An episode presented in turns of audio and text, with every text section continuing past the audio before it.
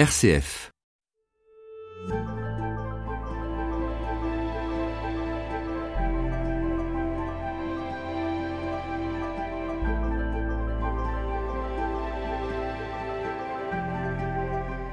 Quand on est théologienne, monter seule sur scène pour interpréter un one-woman show consacré entièrement à Dieu, il faut le faire. Cette expérience originale et créative, c'est l'aventure dans laquelle s'est lancée Marie-Christine Bernard.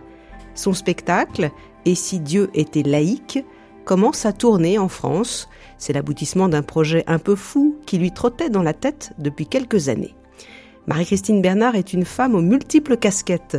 Théologienne, coach, écrivain, conférencière, elle met ses talents au service de l'humain et se passionne pour la rencontre de l'autre. Une femme passionnée de Dieu aussi, qui depuis de nombreuses années souhaite dépoussiérer la foi. Marie-Christine Bernard, bonjour. Bonjour. Comment vous est venue cette idée de théâtre? C'est une question de support. Comment faire passer la bonne nouvelle dans euh, euh jusqu'à des oreilles contemporaines?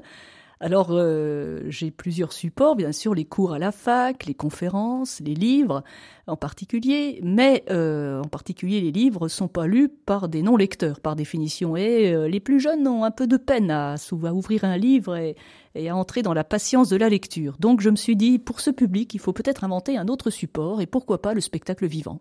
Comment euh, vous avez mis ça en place Puisque vous, vous êtes théologienne, vous anthropologue, vous travaillez euh, avec vos, justement avec votre intelligence, vous donnez des cours. Là, monter sur scène, c'est une expérience corporelle. Ah oui, oui, c'est tout à fait une expérience nouvelle pour moi. Hein. C'est vraiment euh, une.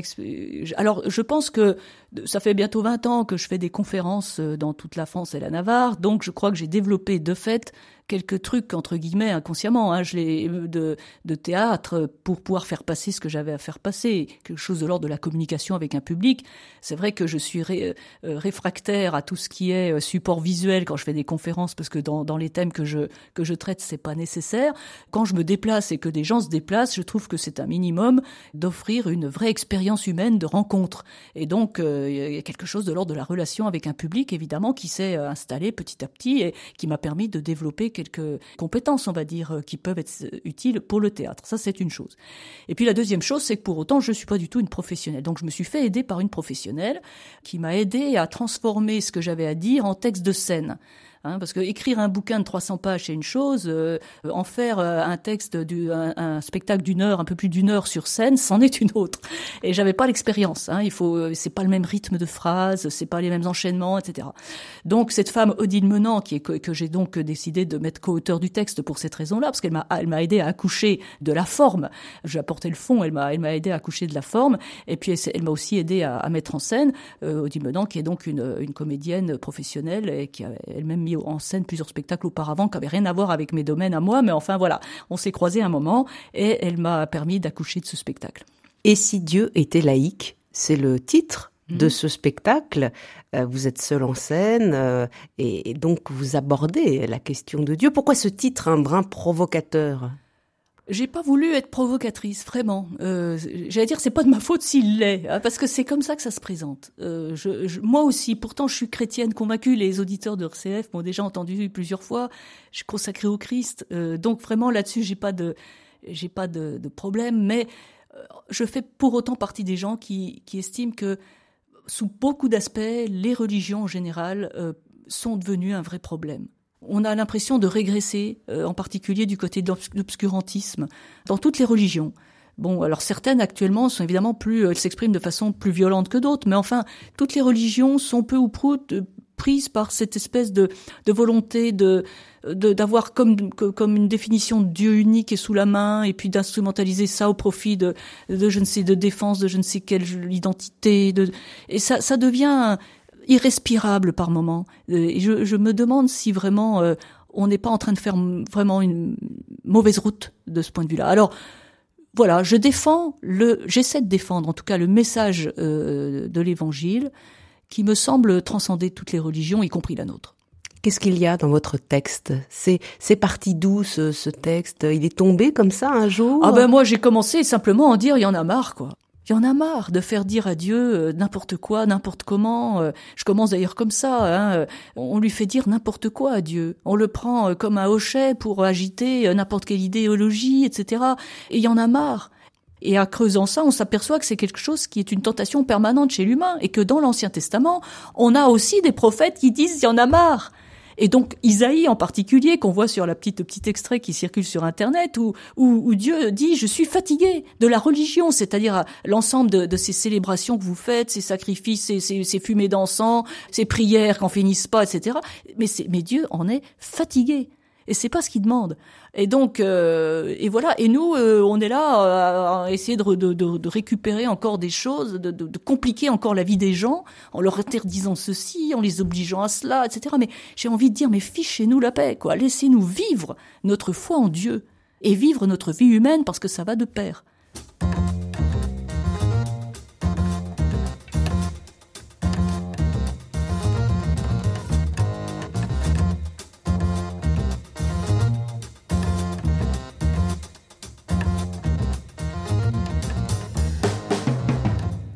Marie-Christine Bernard, vous montez donc euh, sur les planches avec euh, un costume euh, en scène, il y a des lumières, donc il a fallu mettre en scène. Hein. J'aimerais que vous, vous lisiez, parce qu'on n'a pas d'extrait sonore ici de, de votre spectacle, mais que vous nous fassiez partager un brin de ce spectacle à travers les mots écrits, vos mots.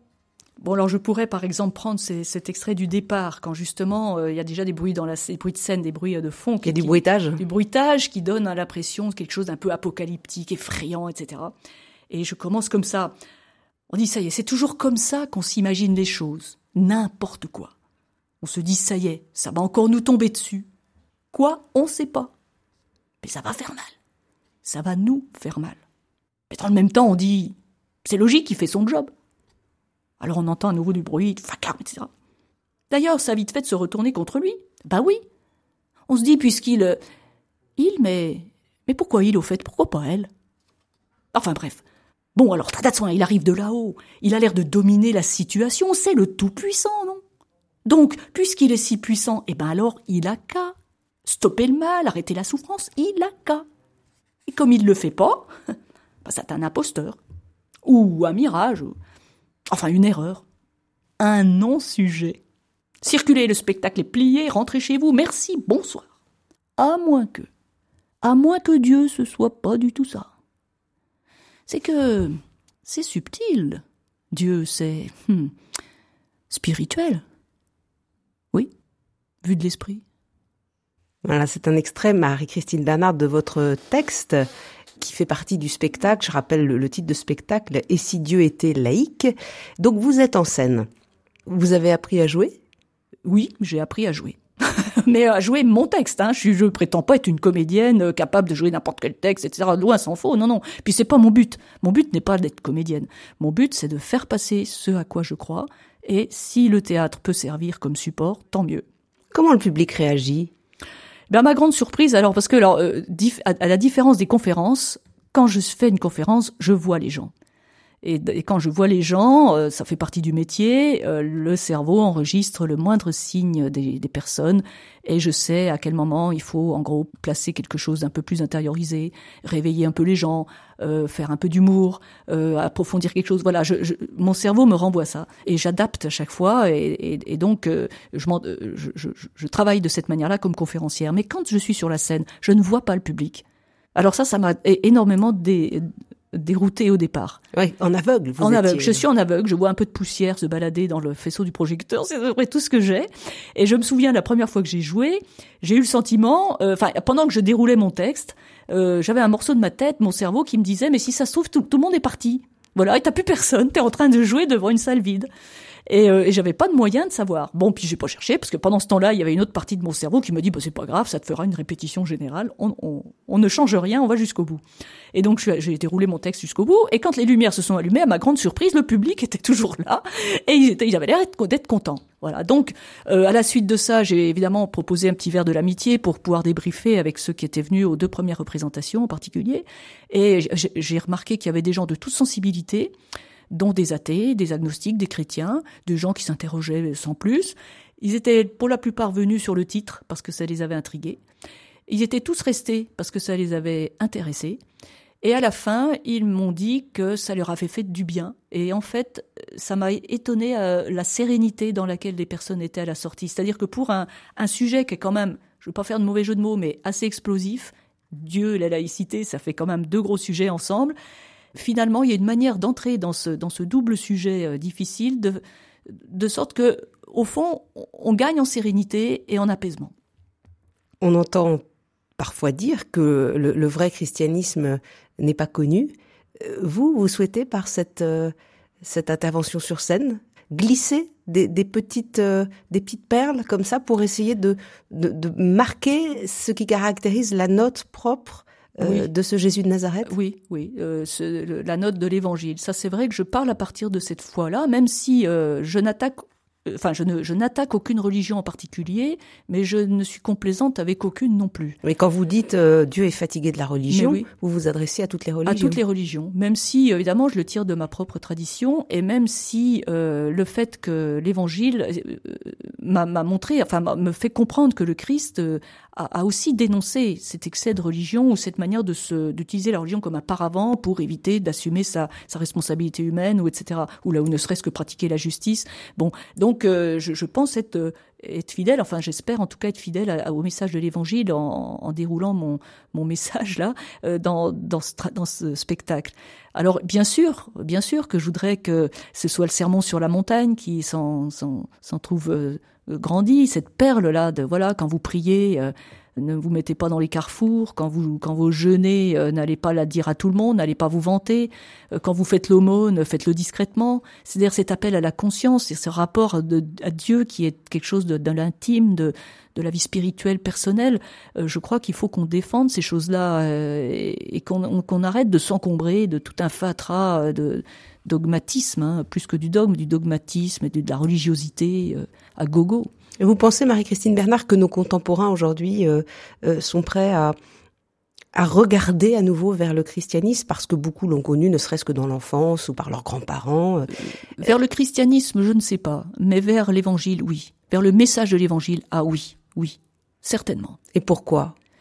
Mais parce que le, le message de l'évangile est porteur de d'un éclairage sur le sens qu'il y a à être humain et une une sorte de, de, de joie vraiment qui, qui se dégage de ce message, qui s'adresse à toutes les personnes et qui est une sorte de réalisation de, de ce qu'est la vocation humaine. Donc le, le christianisme n'est pas connu. Le, le, fond du fond n'arrive pas finalement à, non, à euh, émerger. C'est comme un petit rue, un petit ruisseau qui qui essaie de se frayer une route au milieu de un, passage au milieu d'un tas d'autres choses, qui même a un, un, vague rapport avec, hein, mais pas c'est pas le cœur. Voilà le cœur de l'Évangile. Euh, mais c'est depuis le début, depuis le début, vous voyez, depuis l'émergence, par exemple, depuis la, la, la naissance de la vie monastique et puis ensuite la vie religieuse, on, voit bien que là, il y a depuis toujours une espèce de petite voix qui essaie de, se, de rappeler le cœur de l'Évangile, alors que parfois, faut bien le reconnaître, nos institutions s'en éloignent, dans le fond comme dans la forme.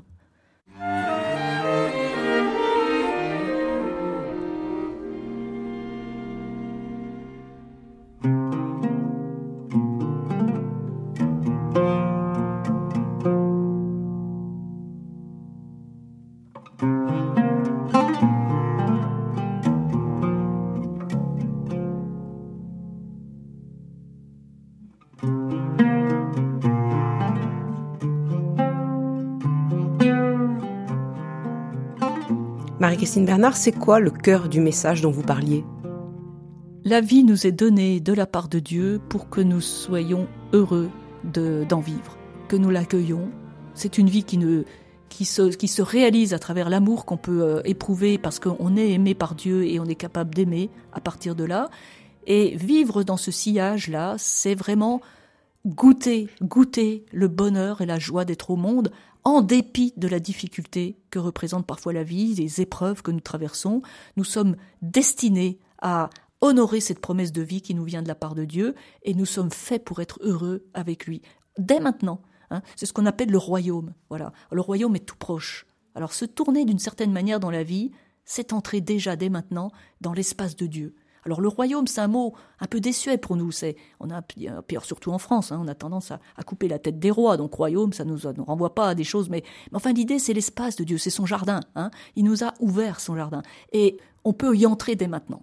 Il y a une porte, les clés. Les clés, c'est euh, c'est le message de, de Jésus, c'est Jésus lui-même, c'est lui la porte. C'est c'est arriver à entendre ce qu'il nous dit, s'ouvrir à ce message et prendre conscience que l'esprit dans lequel il se trouve, c'est l'esprit qui nous est donné, ce même esprit qui travaille en nous, qui nous cherche, qui cherche à se frayer une route dans dans la vie pour nous donner, pour nous offrir une fécondité, eh bien, ce même esprit-là, euh, on a à, apprendre à en discerner les signes pour le suivre. C'est le même esprit, c'est l'esprit qui travaille, qui, est incarné par Jésus, c'est l'esprit de Dieu. On est dedans.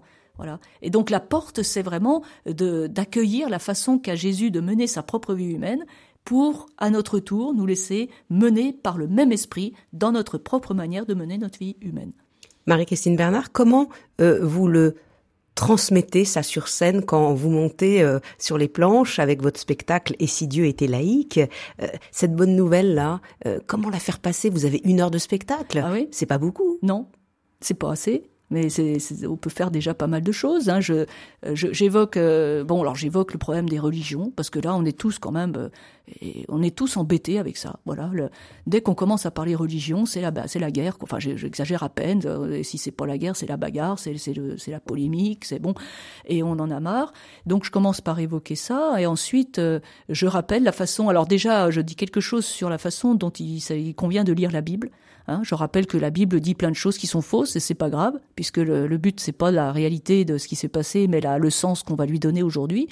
Et donc je, je fais un petit, une petite excursion dans la Bible pour expliquer comment ça fonctionne et donner les clés de lecture. Et par exemple, qu'est-ce qui est faux? Eh ben par exemple, quand on parle de la création en six jours, euh, bah voilà, on sait que c'est une manière de raconter et que scientifiquement on peut dire les choses autrement et que ça me gêne absolument pas de tenir les deux ensemble. Et que les rédacteurs ont utilisé des mythes babyloniens. Ben exactement. Pour ben voilà le matériau qu'ils ont trouvé pour essayer de, de raconter euh, finalement le non pas euh, leur, leur, objectif c'était pas de savoir comment ça s'était passé c'était pourquoi on existait donc c'était la réponse à la question du pourquoi et en particulier pourquoi le mal.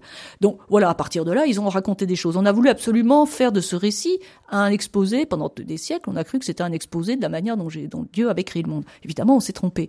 Alors alors euh, voilà, alors il y a ça, il y a, il y a plein d'autres. Alors je, fais une excursion là-dessus. Et puis ensuite, euh, par exemple, je vais, euh, je vais nommer les prophètes comme Isaïe ou comme Michée, qui font partie de ces, de ces témoins-là dans l'Ancien Testament, ou qui, qui, eux aussi étaient énervés par euh, les comportements euh, tellement religieux qu'ils en, qu'ils en étaient inhumains, hein, donc c'est pas nouveau. Alors euh, je donne des extraits, je raconte un petit peu comment le Seigneur s'y, prend. Alors au, hasard, voilà, je parle des anges par exemple. C'est, quoi un ange? Pourquoi Comment ça fonctionne et ça Mais mais je le joue en même temps. Et puis la façon aussi dont les mecs, ben, je dis là les hommes, hein, pour le coup, souvent utilisent la religion à leur profit. Hein. Alors je prends l'exemple de l'adultère, euh, la femme adultère, hein, donc que je raconte. Euh, et puis ensuite, je termine par tout ce qui se relève de ce que c'est que la vie, euh, la vie dans l'esprit. Qu'est-ce que c'est une vie spirituelle finalement? Ça veut dire quoi? Comment on allie cette vie spirituelle? Comment ça va Ça va en même temps que l'épanouissement de notre vie, le développement humain? C'est le même mouvement. Alors c'est pas évident hein, à expliquer parce que si c'était si évident, j'en aurais pas fait un spectacle. C'est pour ça que je le joue. Voilà.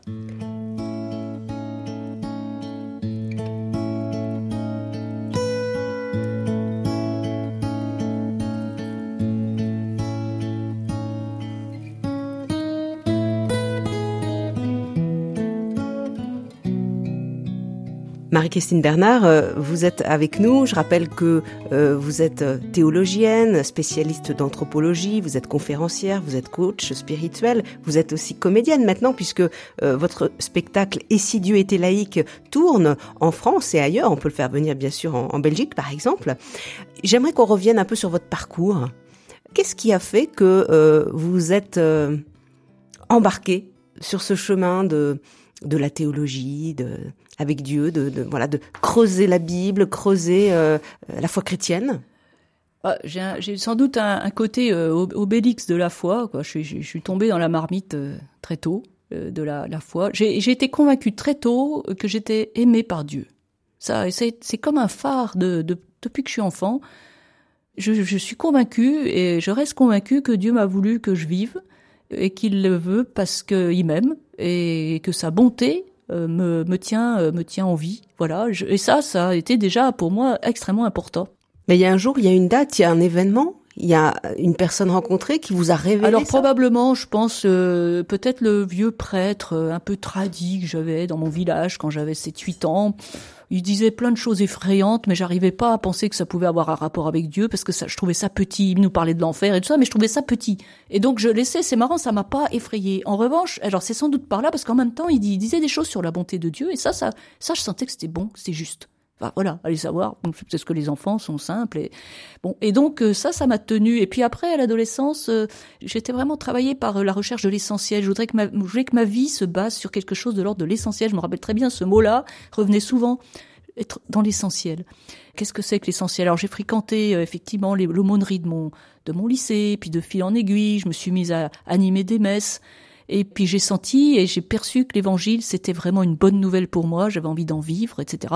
Alors de fil en aiguille, toujours, après avoir commencé à bosser, me voilà, je suis rentrée dans une congrégation religieuse, ignatienne, j'ai une très très bonne formation au niveau, au niveau ignatien dans ma congrégation, laquelle congrégation m'a demandé de faire des études de théologie, je savais même pas que ça existait avant, donc c'est pour vous dire, je suis allée me former, enfin j'ai été formée par les jésuites au Centre Sèvres, la philo, euh, en même temps que la théologie, ensuite j'ai repris mon boulot, ensuite j'ai refait... Vous étiez assistante sociale? Mon premier métier, oui, tout premier métier, assistante sociale. Je travaille dans des banlieues un peu compliquées. J'avais passionné par mon métier, mais euh, bon, le métier a évolué, je m'y reconnaissais, je reconnaissais pas. Puis j'avais surtout envie de faire connaître euh, l'Évangile. Voilà, ça, le côté apostolique, ça, je crois que c'est vraiment dans mes gènes. Il faut que je transmette euh, la bonne nouvelle. Ça, Oui. c'est, je peux pas faire autrement. C'est ma joie. Ça. Mais, mais c'est dû à votre caractère? Je sais pas, peut-être. Au bout du compte, on dira que peut-être une vocation, j'en sais rien. Je me méfie un peu de ce mot-là, mais euh, mais j'ai cette joie quand quand je peux, que ce soit par écrit, par oral, euh, faire comprendre quelque chose de la bonne nouvelle aux gens. Moi, je suis euh, je suis nourrie quoi. Pour c'est vraiment mon mon bonheur. Donc voilà, alors de fil en aiguille, et puis alors ma congrégation, mon rapport avec ma congrégation a fait qu'il y a un moment j'ai percuté qu'il fallait mieux que je continue ma vie consacrée en dehors de la congrégation. Mais on vous, on vous trouvait trop atypique? Je ne sais pas, mais euh, ce qui est sûr, c'est que à l'intérieur de ma congrégation, je n'avais aucune marge de manœuvre. euh, Je ne pouvais pas. Il y avait plus de créativité possible. Euh, il- on pouvait plus ne prendre un- le moindre risque. J'ai j'ai dans une congrégation, comme c'est souvent le cas maintenant, des congrégations apostoliques qui n'ont pas démérité, mais qui sont en train de mourir. Mais quand on en a 30, 35, qu'on a d'énergie euh, et qu'on qu'on débute sa vie apostolique, évidemment, on peut pas se contenter de, de rester comme ça en communauté, à ne rien faire, n'avoir aucune initiative. Donc, et je me suis rendu compte que finalement, je faisais peur. Alors, euh, donc, je, donc en retour, il y avait une neutralisation de toute mes, mon énergie euh, systématique. Donc, il y a un moment, il a fallu que je refasse un discernement pour savoir, mais enfin, si je veux annoncer le Seigneur Dieu, c'est quand même ça le but dans ma vie, de même de ma vie consacrée. il, il faut bien que je, que je puisse le faire. Alors après discernement, il s'est avéré qu'il valait mieux que je quitte ma congrégation. Donc j'ai écrit à Rome en disant voilà, je suis consacrée au Seigneur, j'en suis très heureuse, je ne regrette pas d'avoir fait mes vœux, mais la structure de ma congrégation ne correspond plus à, à, à ce que ce qu'il me faut pour pouvoir donner le meilleur de moi. Donc euh, acte. Et le, j'ai eu une réponse de Rome me disant bon bah on a bien pris note, euh, voilà que vous n'êtes plus dans votre congrégation, vous souhaite bonne route. Et puis voilà. Vous êtes consacré aujourd'hui? Alors aujourd'hui, je suis canoniquement laïque, puisque je suis plus religieuse, euh, je, je fais plus partie d'une congrégation, donc je suis canoniquement laïque, mais j'ai pas renié mes vœux, je reste donc ecclésialement consacrée. Et donc j'ai une vie, euh, j'ai une relation exclusivement fraternelle avec euh, avec les, les- les personnes que je rencontre, donc je suis existentiellement sœur. Cela dit, on m'appelle Marie-Christine et c'est très bien.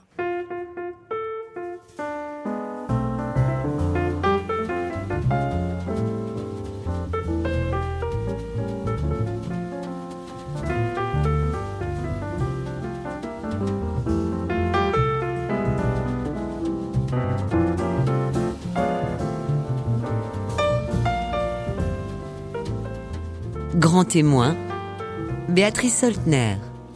Marie-Christine Bernard, euh, vous êtes donc aujourd'hui euh, complètement impliquée dans une vie à la suite du Christ parce qu'on a bien compris que vous aviez ce désir-là hein, de le suivre. D'être avec, oui, de, de- j'allais dire d'être avec lui, mais c'est de plus en plus de le laisser euh, venir euh, avec moi dans ce que je, je vis, quoi. de- de- oui, être avec, oui, être avec le Christ C'est plus ça Ah oui, aujourd'hui. Ah oui, et le faire connaître en étant avec.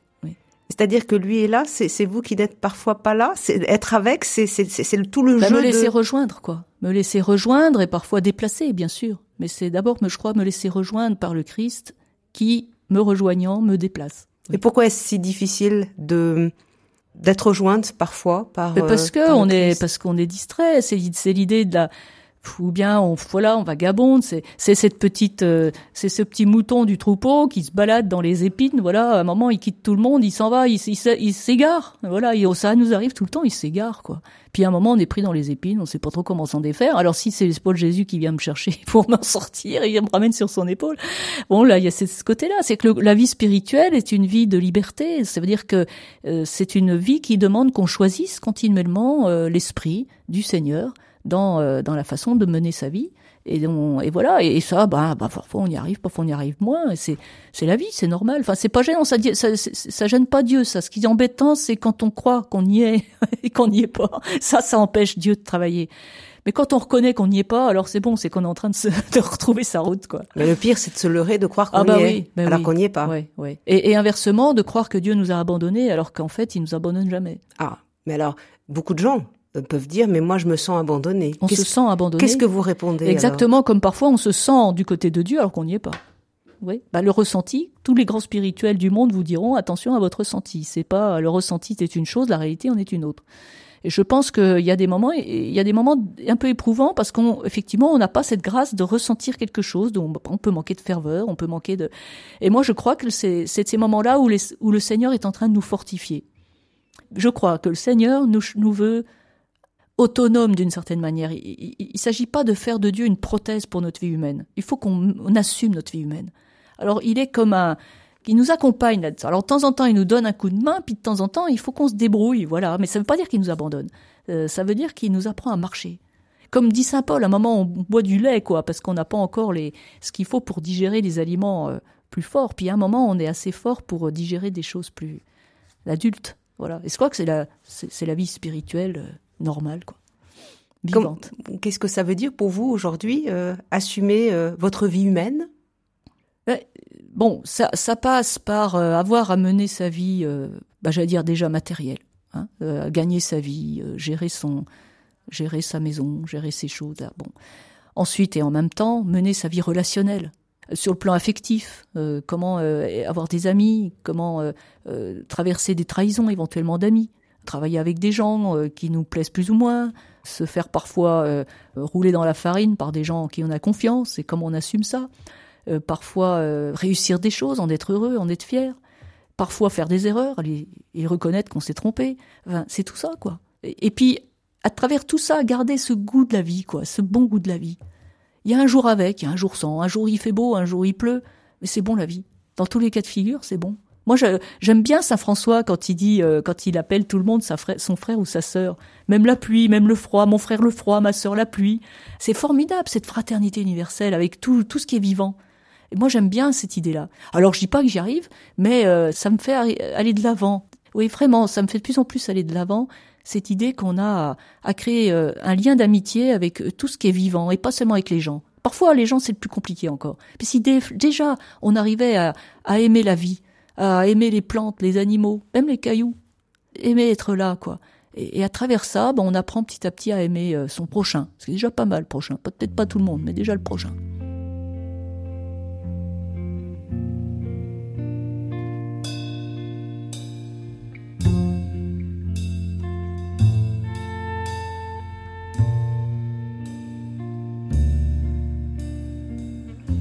Marie-Christine Bernard, quand vous êtes sortie de la vie religieuse, vous auriez pu retrouver un, travail, assistante sociale, c'était votre formation. Vous avez choisi de, de, développer vos talents autour de l'annonce mm. de la parole. Alors, ça se développe dans différents secteurs. Je citais en, introduction de, de, cette émission tous vos talents. Vous êtes euh, coach spirituel, vous êtes théologienne, vous faites des conférences, vous faites des livres, vous donnez des cours, c'est très très vaste. Aujourd'hui comédienne, c'est venu comme ça petit à petit? Oui, petit à petit, je construis les choses. Voilà, euh, les livres par exemple, c'est quand j'en J'aime mieux que ce soit les autres qui écrivent les livres, hein, c'est beaucoup plus euh, reposant pour moi. Mais à partir du moment, par exemple, les fondamentaux de la foi chrétienne, mon tout premier, qui vient d'être édité, donc seconde édition augmentée, là, qui est sortie cette année. Au presses de la Renaissance. Mais la première édition était sortie en 2009, je me rappelle, mais je ne trouvais pas, dans toute la production, je ne trouvais pas une présentation de la foi chrétienne dans un langage d'aujourd'hui euh, de façon synthétique et accessible. Bon, alors euh, au lieu de râler, je dis bah j'écris le livre et puis après j'arrêterai de râler. Et puis d'autres livres, c'est de la colère. Euh, enfin, de la colère. En tout cas, bah, par exemple, sur la liberté, j'en ai marre d'entendre des gens euh, partout dans les médias nous faire croire qu'on n'est pas libre, euh, qu'on est programmé par notre, notre génome ou que sais-je. J'ai dit, mais attendez, on, mélange tout, c'est la confusion et c'est le meilleur moyen de manipuler les gens que de penser que de, leur faire croire qu'ils ne sont pas capables de faire des choix. Donc, je vais rappeler ce que c'est que la liberté. Donc, j'ai écrit un livre sur la liberté. J'ai fait la même chose avec l'avant-dernier qui est le, au rythme des fêtes chrétiennes. J'en ai marre qu'on ne parle des fêtes chrétiennes que sous l'angle du musée ou du folklore. Et que jamais on aborde le sens pour les chrétiens d'aujourd'hui, les chrétiens qui fêtent pas, qui fêtent Noël, qui, qui fêtent la Toussaint. Il y a du sens pour aujourd'hui, quelque chose de, très fort, de euh, extrêmement nourrissant, et personne n'aborde. Et donc euh, ça m'a énervé, donc je me suis dit bah je vais présenter le sens des fêtes chrétiennes, et là aussi dans un langage hyper simple, hyper accessible. En plus j'avais dans la ligne de mire euh, des étudiants par exemple qui sont capables de regarder aussi au milieu du bouquin quand ils disent tiens c'est la Toussaint ou c'est le 15 août, euh, au fait c'est quoi? Et eh ben ils ont 4, 5 6 pages qui résument un peu les choses. Ça leur permet et toujours dans un langage très actuel, ce qui leur permet d'être à l'aise avec cette intelligence là qui croit ou qui croit pas mais qui soit à l'aise et qu'on arrête de parler du petit Jésus en sucre et des, cloches de Pâques et, et je ne sais quoi. Alors ça c'est pour les et puis vous, vous consacrez du temps au coaching spirituel et managérial. Mm. Alors là, j'aimerais que vous vous réexpliquiez. Je vous avais reçu hein, sur oui, cette bien sûr, parce que j'ai créé ce coaching en 2000 euh, pour euh, à destination des chefs d'entreprise, hein, euh, avec comme objectif de les de, de les aider à, à gagner en cohérence, en unité entre la, les valeurs qu'ils portent sous prétexte, enfin sous réserve que je les partage, des valeurs qui sont au minimum de type humaniste, mais qui peuvent inclure une recherche spirituelle, voire une affirmation euh, d'identité chrétienne, par exemple, de foi chrétienne, de cheminement de ce type-là. Donc cette sphère-là, donc une cohérence entre cette sphère-là et puis le management concret d'une entreprise. Et la plupart du temps, euh, les chefs d'entreprise qui, euh, qui s'adressent à moi et, et, qui sont soucieux de ne pas faire n'importe quoi dans, le, dans leur métier de chef d'entreprise me disent soit on rencontre des gens d'église très forts dans l'accompagnement spirituel mais qui comprennent rien à la vie d'entreprise, Soit on rencontre des coachs d'entreprise très intelligents et qui nous font faire du bon boulot dans l'entreprise, mais alors dès qu'on commence à aborder nos questions de foi, l'enseignement social de l'Église par exemple, ou bien ou bien qu'est-ce que ça veut dire mettre l'humain au cœur de l'entreprise, alors là c'est grand silence, c'est euh, en fait on n'a pas grand chose.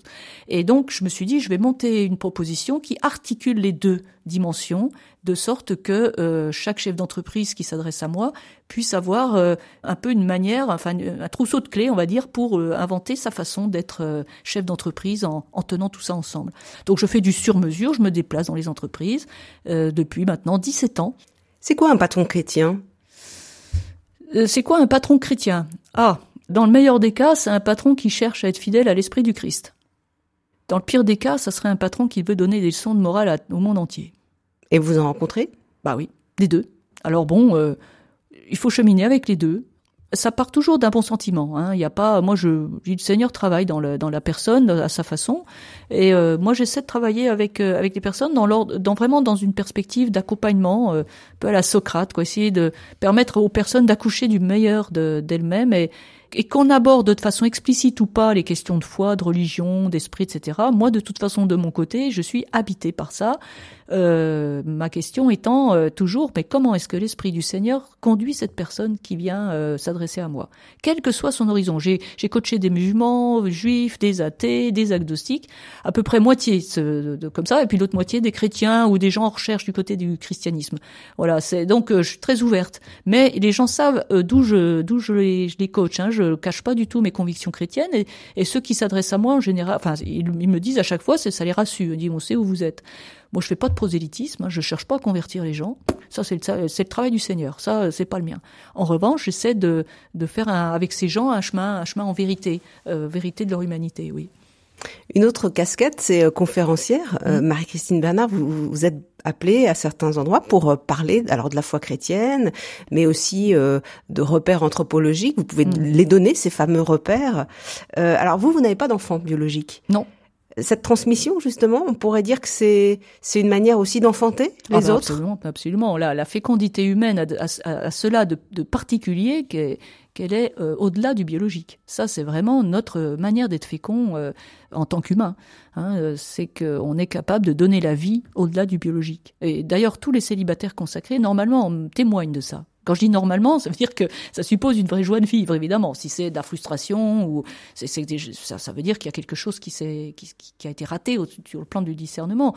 Quand on est appelé, enfin moi, quand je dis appelé, je veux dire, je je mets tout des guillemets. Hein, je me dis, sur ce coup-là, je suis probablement plus grecque que chrétienne. Hein, je pense que je suis, j'ai hérité aussi parce qu'on a, on a une culture euh, qui n'est pas uniquement héritée du christianisme, c'est aussi toute cette philosophie grecque, présocratique, etc., qui nous a quand même un peu travaillé. Et je pense que de là, je suis euh, héritière, on va dire, de la ligne un peu, euh, sinon ascétique, du moins un, petit peu, un petit peu de ce type-là une manière de se tenir dans la vie assez j'aime bien la sobriété j'aime bien la frugalité j'aime bien voilà, je suis bien avec ça, c'est tout. Mais euh, jamais je trouve dans l'Évangile un appel à un célibat consacré, ça n'existe pas. Il y a, des gens qui vivent comme ça. Bon, ça plaît au Seigneur quand c'est leur vocation, et puis voilà. Moi, je suis pas, j'en fais pas une tonne, quoi. Moi, je m'aperçois qu'il y a, enfin, je sais bien, on le sait bien, plein de, plein de gens mariés avec des enfants qui sont extrêmement féconds sur le plan spirituel, au-delà bien de leur famille et tout. Bon, donc, euh, voilà, c'est comme ça. Alors, euh, j'ai été marqué par cette, euh, cette tradition, je pense, que, qui, m'est arrivée sans, comme ça, voilà, je préfère. Comment vous vivez la sobriété? J'aime beaucoup la solitude, j'aime beaucoup, ça, c'est une vraie compagne pour moi. Et la sobriété, c'est que je, je me contente de peu, en fait. Je me suis rendu compte de ça, mais je suis la première étonnée parfois. Je veux dire, euh, alors là aussi, je dois être un peu épicurienne. C'est-à-dire, j'aime les bonnes choses, j'aime, j'aime goûter les bonnes choses. J'aime un bon verre d'eau fraîche, voilà, ça, ça me réjouit. Un bon vin aussi, mais enfin, les bons vins, on n'en a pas tous les quatre matins, alors que de l'eau fraîche, on en a tous les jours. On peut... Moi, je goûte ces choses-là. J'aime, euh, euh, j'aime des, repas simples, bien faits, mais simples. Je suis heureuse comme ça. Alors bon, bah, tant mieux pour moi, parce que ça permet d'être beaucoup plus allégé dans la vie, quoi. C'est pour ça que vous aimez partir aussi seul en vélo Ah bah voilà, alors ça c'était ma façon de réinventer parce que j'ai un moment j'avais oublié ce que c'était que les vacances avec tout ça parce que je suis passionnée par ce que je fais et je n'arrivais pas, enfin je n'arrivais pas, j'y pensais pas en fait à m'arrêter. Et puis au bout de quelques années, quand même, je me dis si Marie-Christine, mais tu vas pas tourner comme une toupie comme ça jusqu'à la fin de tes jours. Il y a un moment, le sabbat quand même, c'est quelque chose. Vous voyez la façon dont le Seigneur me rattrape des fois. Hein euh, Alors euh, j'ai oui, c'est vrai, mais en même temps, mon boulot c'est chez moi. Si je reste chez moi, je, je vais me mettre à beau boulot, je, je, je me connais, je vais pas, vais pas pouvoir m'éviter. Puis j'aime la solitude, alors si je vais en vacances chez des gens, je vais pas m'y retrouver, quoi. Et tout d'un coup, voilà, un beau matin, me réveille, il y a quelques années de ça, j'avais déjà passé la cinquantaine quand même, hein, et je me dis, mais voilà, j'ai trouvé, je vais partir sur un vélo. Alors comme j'aime pas monter euh, les côtes, eh ben je vais prendre des bords de canaux et de rivières, parce que ça monte pas, et puis je vais mettre mon bivouac là-dessus, et puis mon casse-croûte, et puis euh, je vais partir euh, droit devant jusqu'à ce que j'en ai marre et je rentre. Et j'ai, mais j'ai vécu des, des moments mais extraordinaires. Ça m'est arrivé de pleurer de joie sur mon vélo tellement j'étais bien, quoi. Donc je pars avec ma tante, avec de mon, mon, mon réchaud, etc. Et je m'embarque dans le dans le TER d'abord, et puis après je, je descends au bord d'un canal. Alors j'ai fait le tour de Bourgogne comme ça, j'ai fait la vallée du Doubs, euh, euh, le bord de la Mayenne, enfin etc. Alors je pars euh, plusieurs jours, semaines même, et, et j'ai du mal à rentrer parce que c'est une très très chouette expérience de, nature, de solitude. J'emmène que la Bible avec moi, enfin comme livre, que la Bible. Et je me régale absolument, je fais des rencontres euh, chouettes. C'est un grand moment pour moi.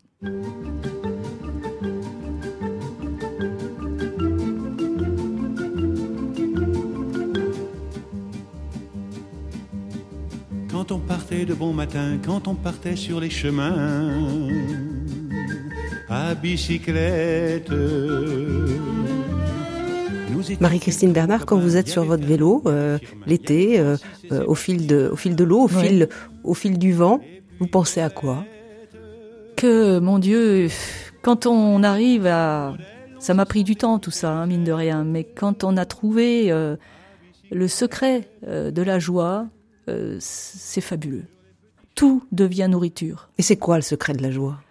Si je pouvais le dire en deux mots, je le dirais. Hein. Euh, c'est une attitude vraiment. C'est une posture intérieure qui tout d'un coup nous ouvre euh, côté soleil, quoi. Côté soleil. Une forme de, détermination vers, euh, vers la vie. On décide de choisir la vie, vraiment. Et de s'ouvrir côté soleil. Et puis le reste, on laisse tomber. Dans la Bible, dans la Bible, dans l'évangile, il y a ça. Quand vous entrez dans une maison, dites paix à cette maison. Et si elle a des fils de la paix, elle ira reposer sur eux. Sinon, elle reviendra sur vous. Et si on vous accueille pas, secouez vos, vos chaussures pour rien en emporter, vous repartez. Eh ben ça, cette, cette affaire-là, je le, je le vis de plus en plus aussi du côté intérieur. Il y a des choses qui nous mènent dans la paix, puis il y a d'autres qui nous enlèvent, qui nous ôtent la paix. Eh ben, on choisit les premières on choisit d'être, euh, de suivre tout ce qui nous des indicateurs de paix intérieure, de joie, même quand c'est éprouvant. Encore une fois, hein, c'est pas du tout repos ce que je vous dis là, c'est pas une béatitude, mais on sent que c'est heureux, c'est un chemin heureux. Il est caillouteux parfois, mais heureux. Alors qu'il y en a un autre qui est malheureux, qui, qui semble facile comme ça, parfois, mais qui est malheureux. Et alors ça, au bout d'un moment, on apprend à, non seulement à discerner, mais à choisir ce qui convient. Il y a des déraillements de la joie de temps en temps. Mais bien sûr. Mais qu'est-ce qui nous fait dérailler? Dans mon spectacle, à un moment, je dis euh, Qu'est-ce que vous voulez? On vit de travers, le plus souvent. On vit de travers. On se bousille la, santé, on, massacre la planète, on dit du mal des gens. Euh, la médisance. La médisance, par exemple, il fait énormément de tort. Mais dans les médias, c'est que ça. On soupçonne toujours les gens de pas être sincères. Alors parfois ils le sont pas. Donc d'accord, ils sont pas sincères, mais parfois ils le sont on va sortir la petite phrase qui fait que l'ensemble du discours, bah, on l'entendra jamais. Euh, et ça, c'est ça, pourrit notre démocratie d'ailleurs, soit dit en passant. Alors sans, sans être complaisant par rapport aux, personnes politiques, mais quand même, on pourrait être un peu plus respectueux de ce qu'ils essaient de dire, euh, de, leur donner au moins une chance de se faire entendre dans ce qu'ils ont de, de, positif à dire, même si on n'est pas toujours d'accord. Voilà. Alors donc, alors, mais à notre, à notre hauteur du, mal là, dans la vie quotidienne, c'est fou ce qu'on peut se faire du mal euh, comme ça, avec des mots assassins, et puis à l'intérieur de nous, des pensées, euh, des pensées qui nous empoisonnent et qu'on entretient, des ressentiments qu'on alimente. Alors qu'il faudrait lâcher des fois les, des choses qui nous bousillent. Bien sûr, les gens peuvent être, on peut avoir été victime d'injustices parfois dans notre vie quotidienne. Je parle des petites, des petites injustices. Hein, je parle pas des choses euh, qui méritent de passer au tribunal. Là, c'est d'autres choses. Mais on a été trahi par des amis, on a été un peu floué par des gens qui en avaient confiance, etc. Bon, bah, il y a un moment, voilà, on passe, on passe à autre chose. On passe à autre chose. On avance dans la vie, on avance. Quoi. On s'ouvre à ce qui vient. Moi, je pense que le meilleur vient par devant. Le meilleur vient par devant. D'ailleurs, on dit le Christ vient. Sur votre site internet marie-christine.org. Marie-Christine Bernard. marie-christine-bernard.org. On trouve euh, des coups de cœur. Et on, a l'impression que vous, êtes très attentive à regarder des petites scènes, quelqu'un dans le bus, une scène euh, dehors, sur le trottoir. Euh, vous aimez ça? Ah ben oui, mais moi ça me nourrit. Il y a des choses merveilleuses qui se passent. Et c'est fou ce qu'on se prive de nourriture, spirituelle pour le coup, parce qu'on ne veut pas, euh, ou on ne pense plus, on est égaré par nos moyens de communication, entre autres, à accueillir ce qui nous est donné. C'est vrai, cette histoire de ciboulette, là, j'avais acheté un pot de ciboulette au marché et j'avais mis dans mon sac, et voilà qui caresse le bras d'une petite dame qui était une dame âgée, qui était assise à côté de moi dans l'autobus. J'ai eu vraiment le sentiment que mon pied de ciboulette avait envie d'ouvrir la conversation. Parce que forcément, la petite dame réagit ça la chatouille un peu le bras, bon, alors ça vous chatouille, et puis pof, nous voilà partis à parler. Mais je suis sûre que pour cette femme, d'abord, elle est, elle, m'a bien plu parce que je voyais bien que ce bouquet de ciboulettes, ça lui renvoyait à la période dans sa vie où elle avait un petit jardin, elle avait de la ciboulette dedans, etc. Donc elle a pu m'en dire quelques mots. Et puis moi, de mon côté, j'avais l'impression de, de sans, sans, faire aucun effort vraiment, qu'il y avait comme un morceau de soleil qui, qui arrivait chez elle de, du fait même qu'on discute comme ça, euh, tout simplement. Il est là le soleil? Mais oui. Alors, elle, ça la nourrit. Je suis sûre que ça la nourrit. Voilà. Euh, ou bien, euh, alors j'en ai pas fait un coup de cœur encore, mais il y a dans, l'autobus aussi, ah, toujours. Moi, les autobus et les trains, tout ça, c'est bon. Moi, j'aime beaucoup parce que c'est un peu comme mon laboratoire. C'était là, c'était sur, euh, c'était pas, c'était sur Paris, et il y avait une dame un peu, un peu dérangée, comme ça arrive souvent, mais les gens ont le droit de vivre. Hein. Elle rentre dans le bus et puis commence à interpeller les gens de manière un peu agressive, etc., etc. Bon, évidemment, on était à deux doigts du pugilat parce que certains prennent ça au premier degré. Sauf que, sauf que bon, il se trouve que j'étais là de bonne humeur ça aurait pu ne pas être le cas, mais et je, je me suis mis à faire de l'humour et à lui répondre sur le mode de l'humour, mais de, un humour bienveillant, un humour euh, pas du tout euh, euh, humiliant, au contraire. J'allais un peu dans son sens. Quand elle disait vous êtes tous des cons, je dis mais oui, mais je suis moi la reine des cons. Vous vous rendez compte, vous êtes devant la reine des cons. Et alors du coup ça, ça a complètement retourné la situation et tout le monde s'est mis à rire. Et il y avait dans l'autobus mais une ambiance d'enfer si j'ose dire, parce que on s'est mis à rire. Elle, elle s'est souvent un peu désarçonnée du côté de son agressivité. Mais comme j'ai essayé, je crois que j'y suis arrivée à peu près, à ne pas la, à ne pas l'humilier, elle était complètement étonnée. Mais alors du coup, dans cette suspension, ça a bien duré quelques quatre ou cinq stations d'autobus. Et puis arrivé au terminus, bon bah les gens sont sortis de l'autobus, mais tout, tout le monde m'a dit mais oh ben ça, on va avoir des choses à raconter au bureau. Enfin c'est oh bah qu'est-ce qu'on a rigolé quoi. Ça c'était vraiment incroyable. Alors que cette dame, effectivement, elle était à deux doigts de déclencher un, une émeute dans le dans le bus. Voilà, ça fait partie des petites choses moi qui m'amusent. J'aime beaucoup euh, discuter avec des gens voilà improbables par exemple. Ça, ça, ça, me passionne des gens avec qui, qui, qui sont tellement loin de mon univers. Alors je les avise comme ça par, par, par leur accoutrement, par exemple. Ou bien, euh, ou bien quand je suis dans le métro, un jour c'était un jeune avec une casquette là que ça qui commençait à, enfin, avec son sa bombe de peinture et il, il, il couvrait le, le couloir du métro avec sa bombe de peinture. Pas la pas le couloir, la rame de métro. Il était dans la rame. Et donc moi j'étais devant et je voyais bien qu'il salissait le, la rame de métro. Ça me déplaisait évidemment. Ça me plaît pas ça. Ça on se dit mais quand même. Il... Alors je, lui dis, je, je lui ai dit. Donc je lui ai dit mais je comprends pas ce que vous faites. Et mais je lui ai dit très sincèrement, je ne comprenais pas parce que je ne comprenais pas.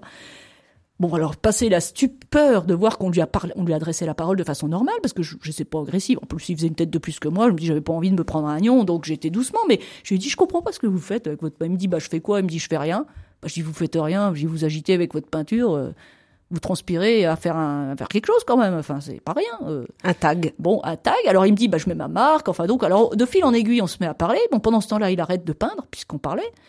Et je lui explique que, enfin, je sais plus comment je lui explique, mais en gros, je lui, je lui ai fait comprendre que, bah, peut-être qu'il avait un don d'artiste, mais que c'était peut-être pas le meilleur endroit pour l'exprimer. Mais voilà, après, hein, c'est à lui de voir. Bon. Et quand je suis sortie du métro, il a enlevé sa casquette, il m'a fait comme une révérence en disant merci madame, au revoir madame, bonne journée madame. je crois qu'il a jamais été, il a jamais enfilé autant de formules de politesse de sa vie, mais j'en demandais pas tant. Mais je pense que pour un jeune comme ça, euh, c'était quelque chose d'avoir une personne, euh, bon, j'allais dire normale, je, modestement, euh, qui lui adresse une parole normale, on discute, voilà, on est, on est capable d'échange. Moi, j'ai tablé sur son intelligence, tout simplement. Je suis il est intelligent ce gars-là, il est pas tout plus bête que moi, il peut comprendre que effectivement c'est pas une bonne idée. Mais bon après, euh, j'ai pas non plus euh, une relation de domination à avoir sur lui. J'ai pas cette, euh, je suis pas chargé de, faire appliquer la loi. Mais par contre, je peux lui expliquer pourquoi ça me, ça me paraît pas une bonne idée. Voilà. Ça fait partie des, des choses. Moi, ça me nourrit aussi. Voilà, ce jeune. Il me dit c'est un comme moi, ce jeune avec sa casquette et sa bombe. Il est, il est, il est quelque part, il est comme moi. Il faut dire que vous vous baladez en casquette. Oui. Généralement. Oui, parce que je crains le froid l'hiver et je crains le soleil l'été. Alors c'est tout bête. Et comme je voyage beaucoup, la casquette a ceci d'intéressant, c'est qu'elle se glisse dans la valise sans, sans s'aplatir de manière euh, désastreuse que, que ferait un chapeau.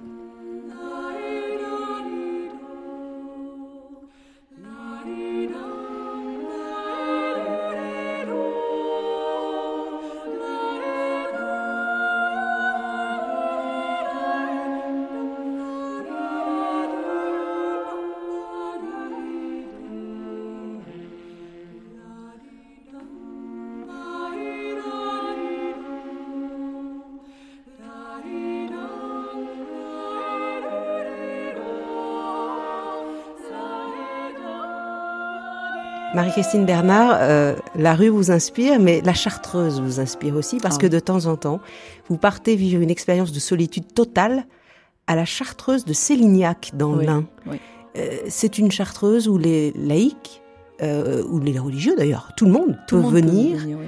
C'est quoi le principe? Le principe, c'est qu'on vit euh, le temps qu'on y est là-bas, euh, une vie de selon la spiritualité de Saint Bruno, c'est-à-dire euh, la, la, vie en, dans la cellule. Ça, la cellule est complètement euh, le cadre structurant de cette expérience. On est seul dans sa cellule, on dort, on mange, on prie dans sa cellule, comme à Chartreux. On a un rendez-vous à 8 heures le matin à la chapelle pour la prière du matin, et puis euh, avant le repas du soir, et pour les complis à 9h30.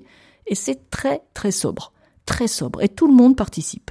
Euh, C'est-à-dire qu'on on, on, récite les psaumes recto tono, donc c'est très facile à, à, mettre en place. Et, et voilà, et on bénéficie quand on le souhaite, on bénéficie d'une fois ou deux d'un entretien spirituel avec euh, euh, un des permanents de, de cette chartreuse. Pourquoi ça vous fait du bien le silence et la solitude?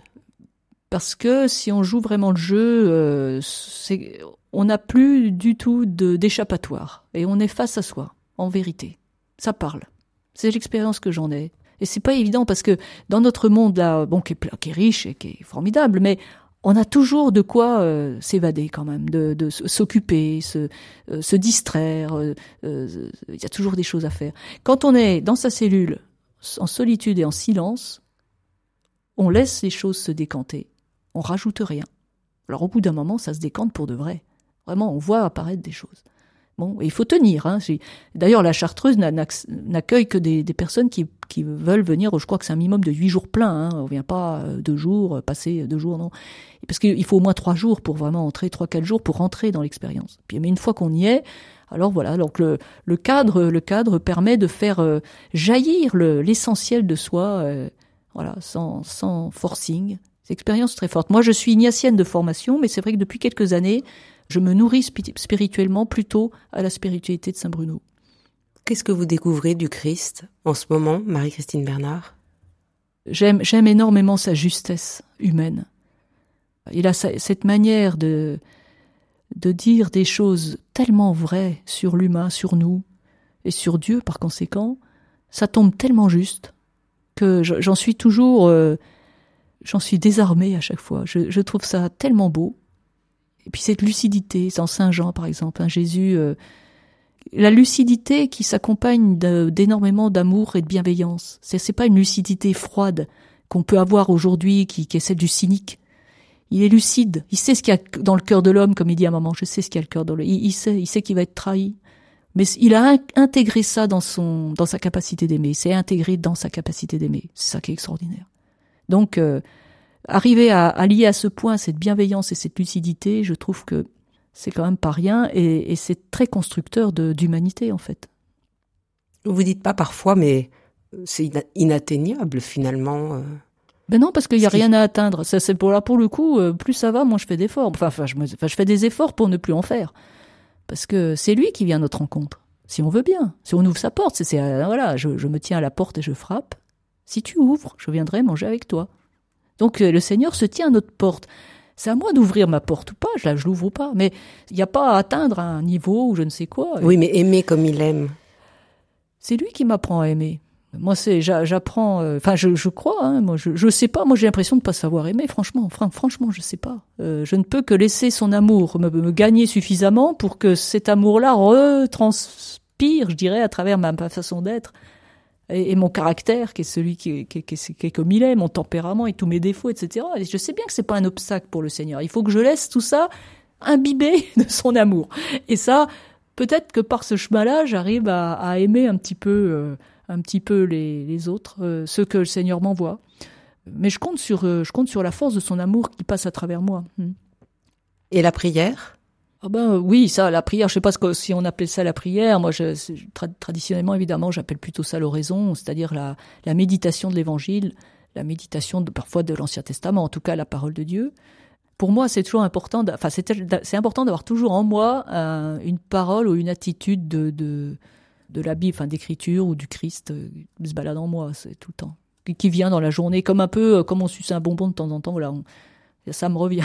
c'est quelque chose que j'ai médité le matin ou la veille. Une parole Une parole ou un geste ou quelque chose qui me... Ouais. Je trouve ça très très fort quand même, très fort. C'est ça, Marie-Christine Bernard, que vous voulez euh, offrir au public euh, sur la scène? Ah, je voudrais leur, euh, je voudrais leur, leur offrir une forme de visibilité de ce qui est possible pour tout le monde, quoi, ce qui est accessible à tout le monde. Je voudrais leur dire, c'est ce que je vous dis là, c'est rien, rien d'extraordinaire, c'est à la portée de tout le monde. Tout le monde peut s'ouvrir à l'esprit du Christ. Tout le monde peut accueillir cette joie. Tout le monde. Personne n'est exclu. Il suffit de se tourner vers, de se convertir, dirait l'Évangile, de se tourner vers cet esprit du Seigneur, avec la culture qu'on a, avec son tempérament, etc. Et grâce à ça, effectivement, on peut vivre sa vie humaine de manière très heureuse, et puis on, veut, on peut, je dirais, non sans humour, on peut survivre jusqu'aux religions. C'est-à-dire que les méfaits, les dimensions euh, malfaisantes des religions, euh, du coup, ne nous font plus mal. On traverse euh, ces choses-là, elles ne, elles ne nous atteignent plus. On ne les relaie plus. Et si Dieu était laïque, c'est le titre de votre spectacle, Marie-Christine Bernard. Qu'est-ce qu'on fait si on, on, a envie de vous voir, et de vous faire venir peut-être sur une scène dans une ville de eh France, de ben, Belgique? On va sur mon site mariechristinebernard.org et là on va trouver un contact, des, manières de me toucher. Et puis, il euh, faut savoir que moi, je me déplace à partir du moment où on me propose une salle de minimum 50 places. Je viens avec mon décor sous le bras, il y a aucun problème. J'ai juste besoin sur place, j'ai besoin de deux projecteurs et de quoi passer une bande, une bande musicale. Donc j'amène euh, sur une clé USB, voilà. Et puis alors évidemment une personne sur place pour suivre le conducteur euh, qui envoie la lumière où il faut et puis la bande son quand il faut. Voilà, c'est tout ce dont j'ai besoin. Pour le reste, j'assure.